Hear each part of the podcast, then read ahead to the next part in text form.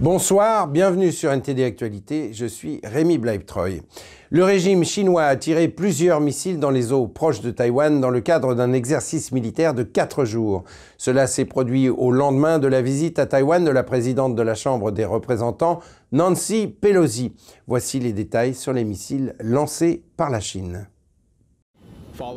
Après la visite de Nancy Pelosi, présidente de la Chambre des représentants à Taïwan mercredi, la Chine a procédé à des exercices de tir réels au large de la côte orientale de l'île. La télévision d'État chinoise a montré des images de plusieurs séries de missiles lancés depuis le sol. Selon Pékin, les exercices se dérouleront du 4 au 7 août et couvriront six zones autour de Taïwan. Certaines de ces zones chevauchent des parties des eaux territoriales de Taïwan depuis l'île de Pingtan dans la province chinoise du Fujian. Des touristes chinois ont assisté au lancement des missiles. Le ministère taïwanais de la Défense a confirmé qu'à 16h heure locale jeudi, 11 missiles Dongfeng au total avaient atterri dans les eaux situées au nord-est et au sud-ouest de l'île. Le ministère a publié sur Twitter Nous condamnons cette opération irrationnelle qui a mis en péril la paix régionale. Les médias d'État chinois ont déclaré que ces exercices sont les plus importants jamais menés par Pékin dans le détroit de Taïwan. Le gouvernement taïwanais affirme avoir activé ses systèmes de défense et augmenté sa préparation au combat. Au vu du contexte actuel, notre gouvernement va non seulement renforcer activement ses capacités d'autodéfense, mais aussi maintenir des liens étroits avec des pays partageant les mêmes idées comme les États-Unis. Ensemble, nous défendrons l'ordre international fondé sur des règles, en évitant toute nouvelle escalade régionale, tout en protégeant vigoureusement la sécurité du détroit de Taïwan et la liberté, la transparence, la paix et la stabilité de la région Indo-Pacifique. Parallèlement, la Maison-Blanche a condamné Pékin qui se sert de la visite de Pelosi pour imposer une coercition militaire à Taïwan. Il n'y a aucune raison pour Pékin de transformer cette visite, qui est conforme à notre politique, en une sorte de crise ou de s'en servir comme prétexte pour accroître une activité militaire agressive dans ou autour du détroit de Taïwan. Lors de sa visite au Cambodge, le secrétaire d'État Anthony Blinken a déclaré que les États-Unis s'opposaient aux efforts unilatéraux visant à modifier le statu quo de Taïwan, notamment par la force. Nous et les pays du monde entier pensons que l'escalade ne sert à rien et pourrait avoir des conséquences involontaires qui ne servent les intérêts de personne, y compris les membres de la SEAN et y compris la Chine. La sénatrice Johnny Ernst a tweeté, je cite, La Chine communiste ne peut pas nous dicter où nous allons ou à qui nous parlons. Elle a déclaré que les mesures de représailles de la Chine, je cite, doivent être accompagnées d'un leadership américain fort pour renforcer notre partenariat solide avec Taïwan. Le ministre de la Défense du Japon a déclaré que cinq des missiles balistiques lancés par le régime chinois près de Taïwan ont atterri dans la zone économique exclusive du Japon. Il a précisé que les missiles sont tombés dans les eaux au sud-ouest de l'île de Hateruma, dans la préfecture d'Okinawa. Le Japon a organisé une manifestation diplomatique pour protester contre ces actions de la Chine. Le ministre japonais de la Défense a enregistré 9 tirs de missiles au total, soit deux de moins que le nombre rapporté par Pékin et Taïwan. Selon le Japon, quatre des missiles ont survolé Taïwan avant d'atterrir dans les eaux japonaises. Selon les experts, les exercices militaires de Pékin ne sont pas uniquement axés sur les États-Unis et Taïwan, mais visent également à envoyer un message au Japon. Les exercices militaires chinois englobent une zone qui serait empruntée par les États-Unis et le Japon au cas où ils viendraient en aide à Taïwan dans l'éventualité d'une attaque de Pékin. Et sans transition maintenant, jeudi 4 août, le secrétaire d'État américain Anthony Blinken était à Phnom Penh, au Cambodge, à l'occasion du sommet de l'ANAS, l'Association des Nations de l'Asie du Sud-Est, qui regroupe dix pays. Partenaires de dialogue présents lors du sommet, les États-Unis ont rappelé qu'ils souhaitaient mettre en œuvre des moyens permettant de renforcer l'impact de la NAS dans la région Indo-Pacifique. Dans ce contexte, le secrétaire d'État américain Anthony Blinken s'est entretenu avec le vice-président de la Commission européenne, Joseph Borrell. Le 55e sommet de l'Association des Nations de l'Asie du Sud-Est, l'ANAS, a débuté ce mercredi 3 août à Phnom Penh, au Cambodge. Parmi les sujets à l'ordre du jour, le code de conduite pour la mer de Chine méridionale, le conflit militaire au Myanmar et l'admission du Timor oriental au sein du bloc. Aux dix nations sud-asiatiques appartenant à l'association se sont joints dix autres pays qui participent au sommet en qualité de partenaires de dialogue. Parmi eux, les États-Unis ont rappelé qu'ils étaient en faveur du rôle central de la NAS et de la mise en œuvre réussie des perspectives de la NAS dans la région Indo-Pacifique. Lors d'un échange avec le haut représentant de l'Union pour les affaires étrangères et la politique de sécurité, Joseph Borrell, le secrétaire d'État américain Anthony Blinken a rappelé que lui et ses collègues de l'Union européenne se devaient d'être des partenaires de premier recours dans le contexte des discussions relatives à l'Indo-Pacifique. L'un des domaines dans lequel nous collaborons plus étroitement que jamais est celui de l'Indo-Pacifique au sens large. Dans ce contexte, nous avons des approches similaires et je pense que nous collaborons de façon efficace. Ce sommet est une bonne occasion pour moi de pouvoir confronter mon point de vue avec celui de Joseph, alors que nous nous apprêtons à tenir certaines réunions ici au Cambodge, y compris avec nos partenaires de la NAS. Il y a un certain nombre de points à l'ordre du jour sur lesquels l'Union européenne et les États-Unis doivent se concentrer, y compris bien sûr les conséquences actuelles de l'agression de l'Ukraine par la Russie. Et parmi les conséquences de l'invasion de l'Ukraine, Anthony Blinken a cité l'insécurité alimentaire, l'augmentation des prix de l'énergie, mais également l'exacerbation de certains conflits, notamment celui de la Birmanie. En effet, la crise du Myanmar s'est selon lui aggravée depuis quelque temps, notamment avec l'exécution brutale de militants pour la démocratie. Joseph et moi sommes tous deux attachés à ce que la NAS joue un rôle central et nous travaillons en étroite collaboration avec nos collègues des pays de la NAS, au sein de la NAS elle-même, afin de faire avancer un programme solide qui traite les défis auxquels nos peuples sont confrontés. Qu'il s'agisse du climat, du Covid, des technologies émergentes et du développement durable. Il y a donc beaucoup de sujets dont nous devons discuter. Et Joseph, comme toujours, c'est merveilleux d'être avec vous. Après avoir vivement remercié Blinken, le vice-président de la Commission européenne a confirmé qu'il était nécessaire de pouvoir compter les uns sur les autres au sein de cette relation transatlantique. Nous travaillons ensemble, nous défendons et soutenons l'Ukraine face à l'agression russe. Ce sera une bonne occasion d'expliquer à nouveau au monde que la crise alimentaire et énergétique n'est pas la conséquence des sanctions étrangères, mais celle de la guerre et du blocus russe. Je pense que nous devons faire un gros effort pour contrer le discours russe.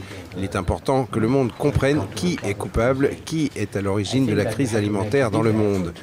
La guerre en Ukraine a créé un changement tectonique et envoie des ondes de choc dans le monde entier. Et tout le monde en paye le prix. En Europe, nous sommes confrontés à la pénurie de gaz. Merci pour votre contribution à la substitution du gaz russe par du gaz américain. Borrell a conclu en rappelant que le partenariat États-Unis-Union européenne était également important pour gérer la menace chinoise qui plane sur la région Indo-Pacifique. La France a enregistré le mois de juillet le plus sec depuis plus de 60 ans. La sécheresse qui sévit dans le pays a conduit les autorités de la plupart des régions à restreindre l'utilisation de l'eau. Et dans le sud-est de la France, un refuge pour animaux prend en charge des centaines d'oiseaux et de mammifères souffrant de déshydratation.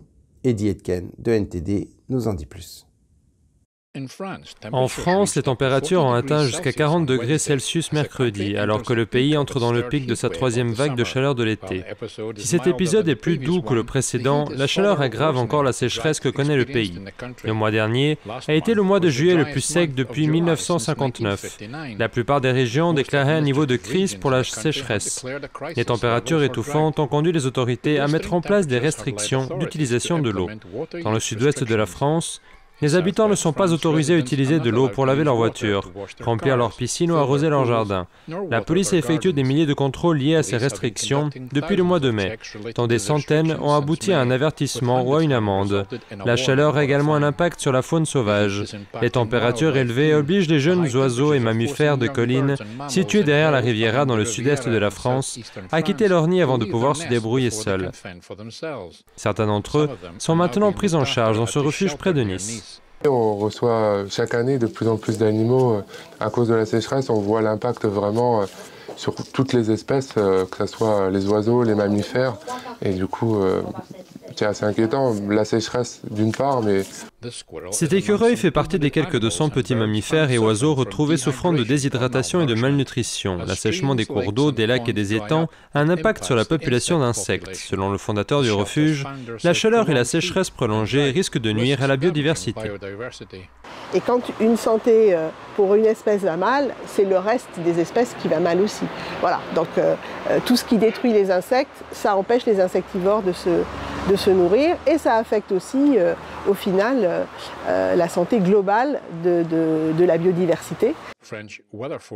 Météo France ne prévoit pas de précipitations dans les jours et les semaines à venir. Il n'y a donc pas de fin en vue à la sécheresse.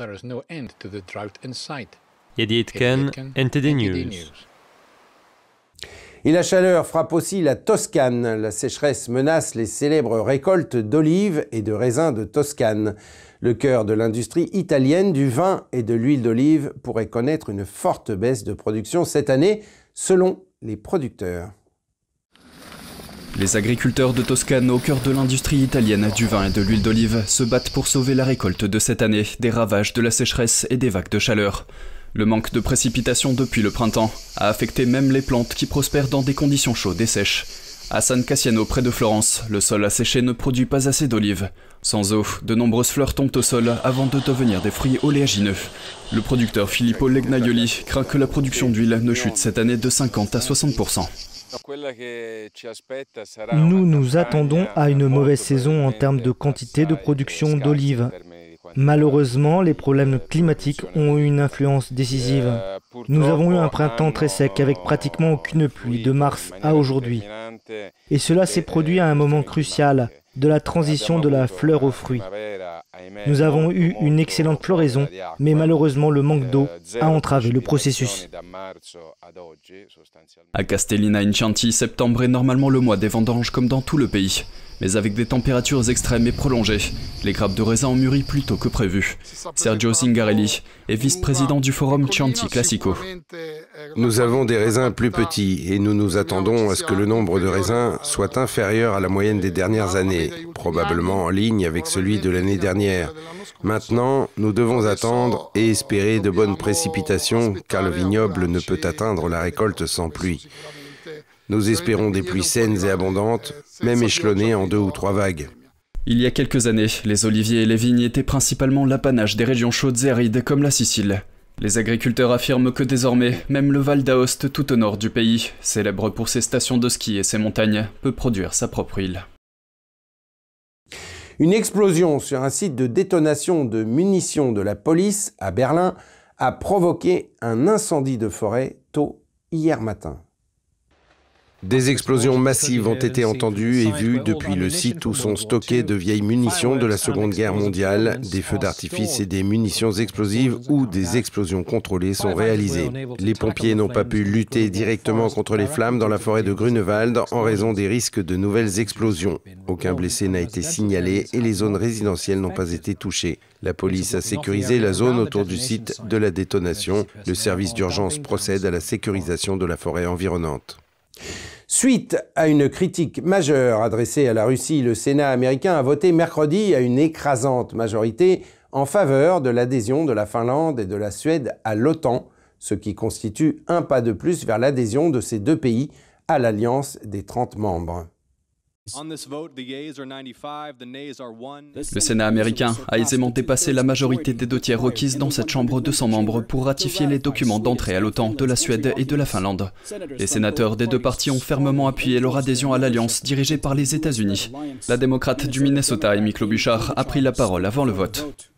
L'agression injustifiée de la Russie en Ukraine a changé notre façon de penser la sécurité du monde. C'est pourquoi je soutiens fermement la décision de ces deux grandes démocraties, la Suède et la Finlande, de rejoindre l'alliance la plus importante et la plus défensive du monde, l'OTAN. Le républicain du Missouri Josh Hawley a été le seul à voter contre la motion.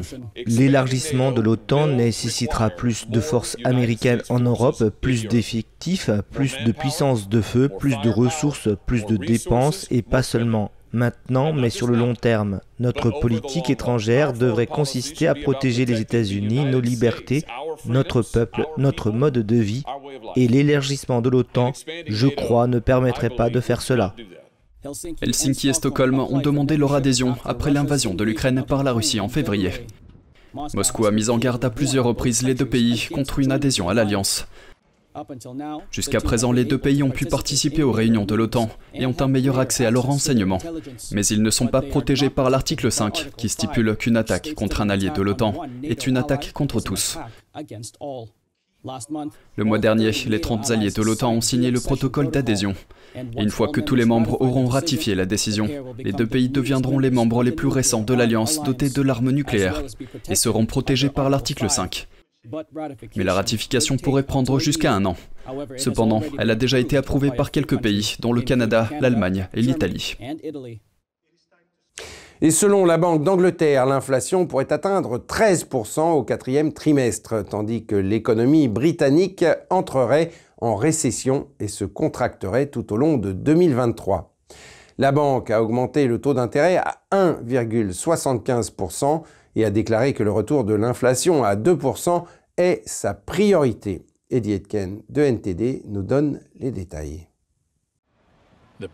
La Banque d'Angleterre a augmenté les taux d'intérêt de 1,25 à 1,75% la hausse la plus importante depuis 1995. Le gouverneur Andrew Bailey a déclaré que le retour de l'inflation à 2 était la priorité absolue de la Banque centrale. Le comité a jugé qu'une action plus vigoureuse de la part de la politique monétaire était justifiée, car il y a eu quelques indications que les pressions inflationnistes deviennent plus persistantes et s'étendent à des secteurs plus axés sur le marché intérieur. Selon Bailey, l'inflation atteindra 13% au quatrième trimestre de cette année et restera à des niveaux élevés pendant une grande partie de l'année prochaine. Cette nouvelle augmentation reflète la hausse des prix de gros qui se répercute sur les prix de détail de l'énergie avec une nouvelle hausse importante du plafond de prix du bureau des marchés du gaz et de l'électricité au FGEM prévu en octobre. La Banque centrale a déclaré que le prix de l'énergie entraînera l'économie dans une récession de 5 trimestres, le produit intérieur brut diminuant chaque trimestre en 2023. Cette hausse des prix de l'énergie a exacerbé la chute des revenus des ménages et a entraîné une nouvelle détérioration significative des perspectives d'activité au Royaume-Uni et dans le reste de l'Europe. La croissance du PIB au Royaume-Uni a ralenti et on prévoit maintenant que l'économie entrera en récession plus tard cette année.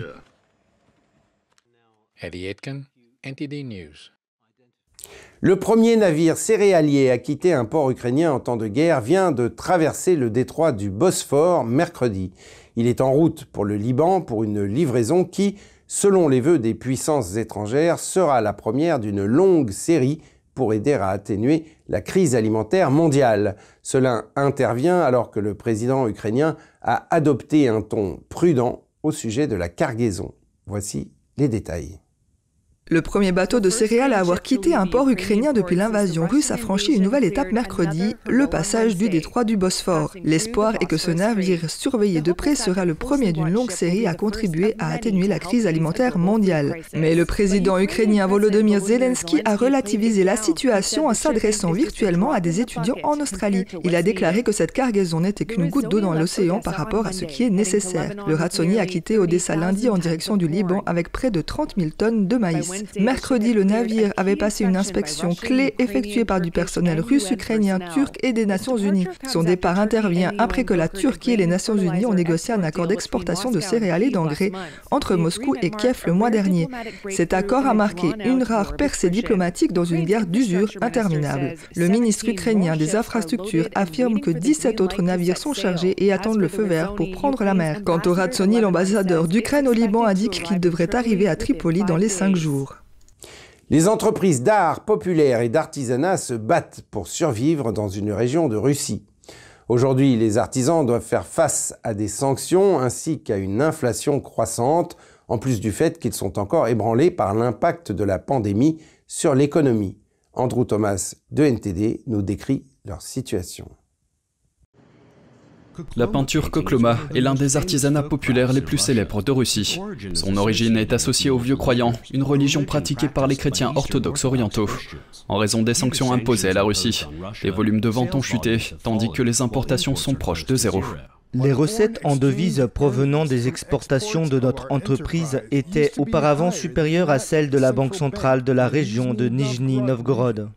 Par rapport à la situation pré-pandémique, les ventes ont chuté de 40%, tandis que les exportations ont chuté de près de 95%. Les entreprises d'art et d'artisanat populaire luttent pour survivre. Beaucoup sont au bord de la faillite.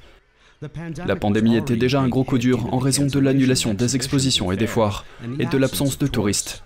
Maintenant, ce sont les sanctions, l'inflation et la baisse de la demande locale qui en résultent. À l'heure actuelle, l'artisanat populaire a simplement besoin de survivre, car la situation est très difficile, non seulement dans l'artisanat populaire, mais aussi dans notre pays. Nous devons survivre, c'est la chose la plus importante. Et nous espérons vivement que toutes les actions du gouvernement de la région de Nijni Novgorod, du gouvernement de la Fédération de Russie, seront dirigées précisément vers la survie des entreprises. Le directeur de l'usine de peinture Kokloma a proposé d'organiser une journée de l'artisanat populaire. Les artisans de la région russe de Nijni Novgorod se sont réunis pour présenter et vendre leurs produits. Andrei Vasilenko est un sculpteur d'argile. Des événements comme celui-ci sont une véritable opportunité pour lui. S'il y avait plus d'événements de ce genre, ce serait bien. En fait, je conseillerais aux autorités de créer une sorte de marché libre pour que les artisans puissent commencer, pas une sorte d'obligation d'installer des points de vente, mais des sites gratuits. Ainsi, les gens comme moi ne paieraient que pour l'enlèvement des ordures à cet endroit, pour les services publics. Un autre problème se présente, ce sont les bas salaires. Les travailleurs du secteur gagnent entre 259 et 346 euros par mois, ce qui n'est pas suffisant pour attirer les jeunes talents. Andrew Thomas, NTD News.